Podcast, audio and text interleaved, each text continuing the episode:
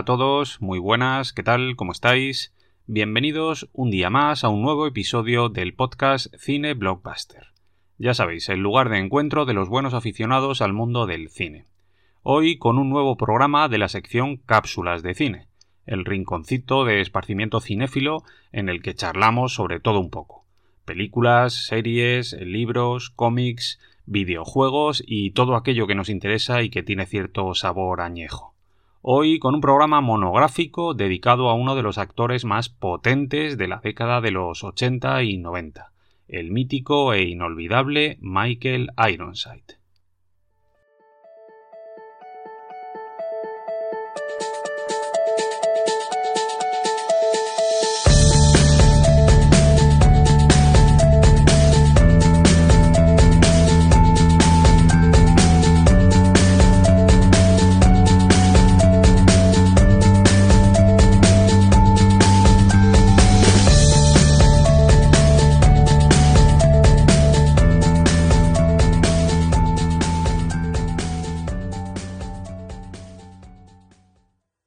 Bueno, para comenzar, vamos a repasar algunos datos biográficos del amigo Ironside.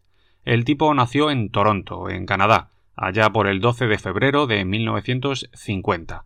De su infancia podemos destacar que sus padres eran trabajadores con pocos recursos y que él y sus cuatro hermanos recibieron una educación basada en el esfuerzo y en la constancia. Ironside destacó desde muy pronto en el terreno de la escritura. De hecho, con tan solo 15 años ganó un premio otorgado por el Riverdale College, una prestigiosa universidad canadiense, por la obra de teatro The Shelter, que él mismo había escrito. Y poco después empezó a estudiar arte en la Escuela de Teatro de Ontario. Su primera aparición en una película llegó en 1979, concretamente en Flash Mortal, un thriller canadiense poco conocido, en el que tenía un papel pequeñito, pero con el que logró destacar. No obstante, su gran oportunidad llegó en 1981 con Scanners, de la mano de uno de los mejores directores canadienses de todos los tiempos, el amigo David Cronenberg. Scanners era una cinta de ciencia ficción con una trama que giraba en torno a unas personas con poderes telepáticos y grandes corporaciones que querían utilizar estos poderes para su propio beneficio. Todo ello con un discurso político incluido. La peli funcionó muy bien en el circuito comercial, consiguiendo una recaudación muy potente y además ganó varios premios en festivales importantes. Mm, le ruego que se concentre y piense en algo concreto, pero algo que no afecte a la seguridad de su organización y que no le importe revelar a este grupo. Algo personal, por ejemplo. De acuerdo. Creo que ya lo tengo. ¿Debo cerrar los ojos? Da lo mismo. Está bien, cuando quiera. Este éxito dio un empujón muy importante a la carrera de Ironside que le permitió dar el salto a Estados Unidos, concretamente a la televisión norteamericana, en un primer momento con varios productos que pasaron sin pena ni gloria por la parrilla, hasta que finalmente se apuntó un pelotazo histórico gracias a la serie V, uno de los grandes fenómenos televisivos de los años 80. V llegó a las televisiones estadounidenses en 1983 como una gran superproducción creada por el todopoderoso Kenneth Johnson, que primero fue una miniserie y que luego pasó al formato clásico. El programa era una aventura de ciencia ficción que narraba los eventos ocurridos tras una invasión extraterrestre a la Tierra. Todo con una estética repleta de referencias fascistas y con unos efectos especiales increíbles para su época que trataban de evocar lo que George Lucas había hecho con Star Wars unos años antes. La serie fue un enorme éxito en todo el mundo y catapultó a Ironside al estrellato gracias al papel de Tyler, un antiguo agente de la CIA que se sumaba a la resistencia y que luchaba contra los invasores alienígenas come ratones. Aquel papel fue mítico en su carrera.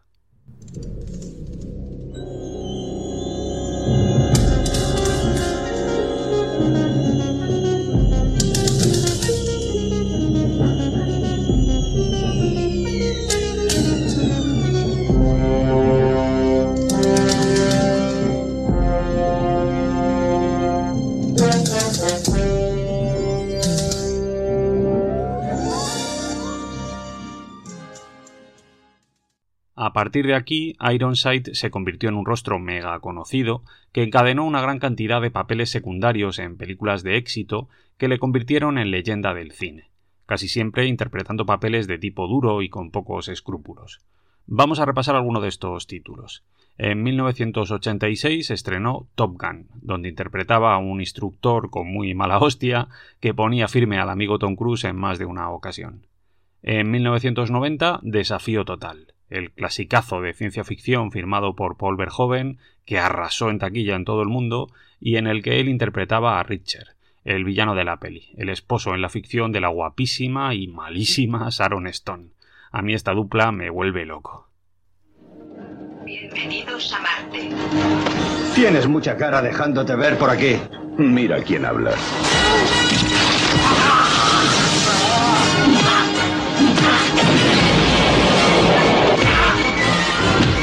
Desperdicias tu identidad implantando una nueva. Dímelo ya, ¿quién soy, demonio? En 1991 llegaron McBain y Los Inmortales 2, El Desafío, la segunda parte de la saga protagonizada por Christopher Lambert, y en 1993 regresó a la televisión para sustituir a Roy Shader como capitán del submarino Sequest en la tercera temporada de la serie. Ese mismo año, en 1993, también llegó Libertad a Willy, otro enorme éxito comercial, esta vez enfocada a un público juvenil. La peli se hizo muy popular en su momento y recaudó un montón de pasta en todo el mundo. De hecho, llegó incluso a tener varias secuelas, aunque Ironside no participó en ninguna de ellas.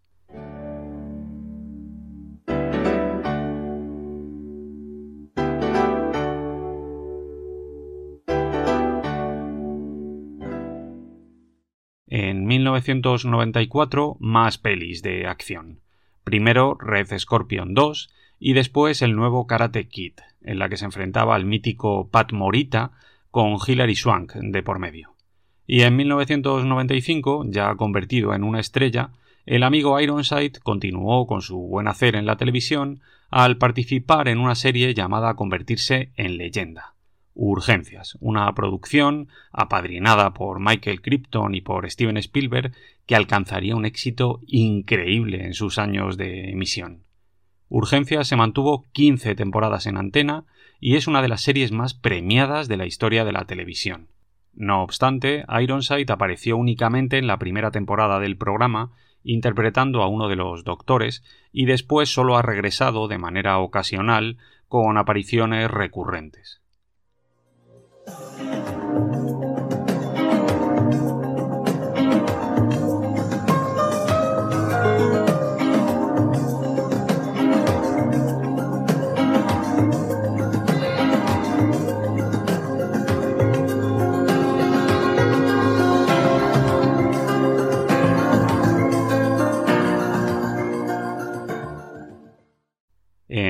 1997 llegó otro gran clásico del género de ciencia ficción, en este caso otra colaboración con Paul Verhoeven en Starship Troopers, la peli basada en la novela de Robert Heinlein sobre una sociedad futura que se enfrenta al ataque de una raza extraterrestre con métodos neofascistas.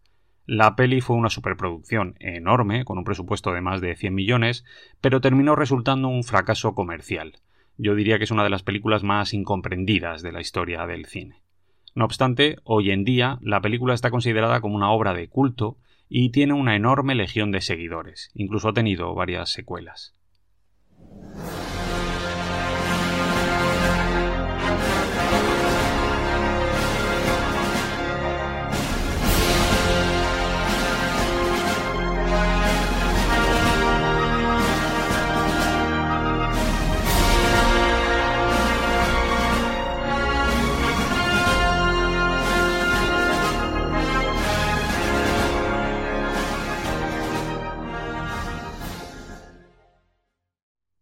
En ese mismo orden de cosas, en 1997, el amigo Ironside amplió su horizonte laboral con una nueva ocupación, en este caso la de actor de doblaje, empezando con el papel de Darkseid en la serie animada de Superman, algo en lo que después se ha especializado, participando tanto en series de televisión animadas como en videojuegos.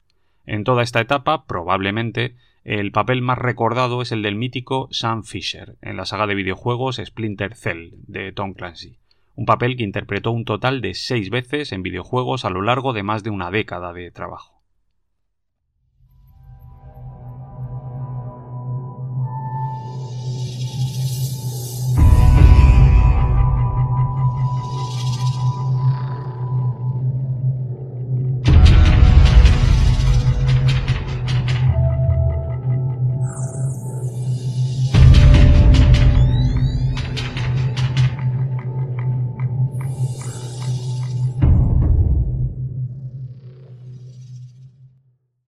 En el año 2000, Ironside regresó a las grandes superproducciones hollywoodienses con La Tormenta Perfecta, la peli dirigida por Wolfgang Petersen y protagonizada por George Clooney y Mark Wahlberg.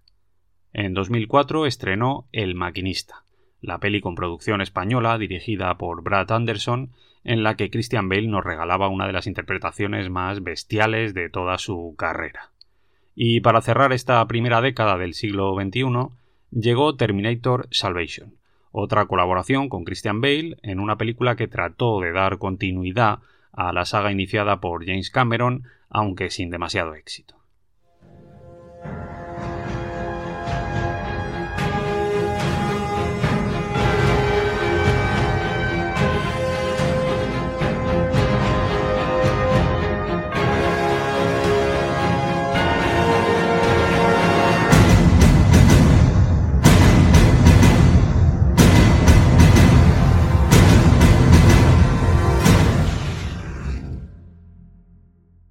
Y la verdad es que desde entonces poco más.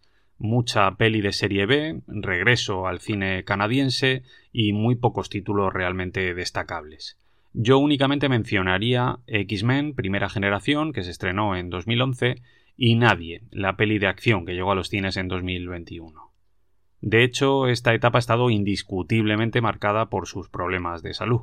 A este respecto hay que decir que Ironside ha tenido que enfrentarse al cáncer por partida doble primero con un problema de tiroides y después de próstata.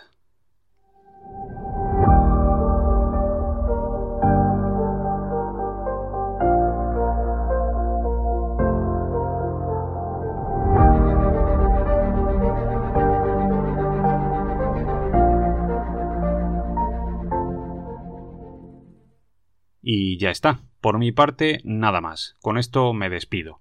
Pero antes de marcharme, quiero recordaros que si os ha gustado el contenido del programa, podéis seguirme en iVoox, en Spotify y en el resto de plataformas. También en redes sociales a través de Twitter y de Instagram.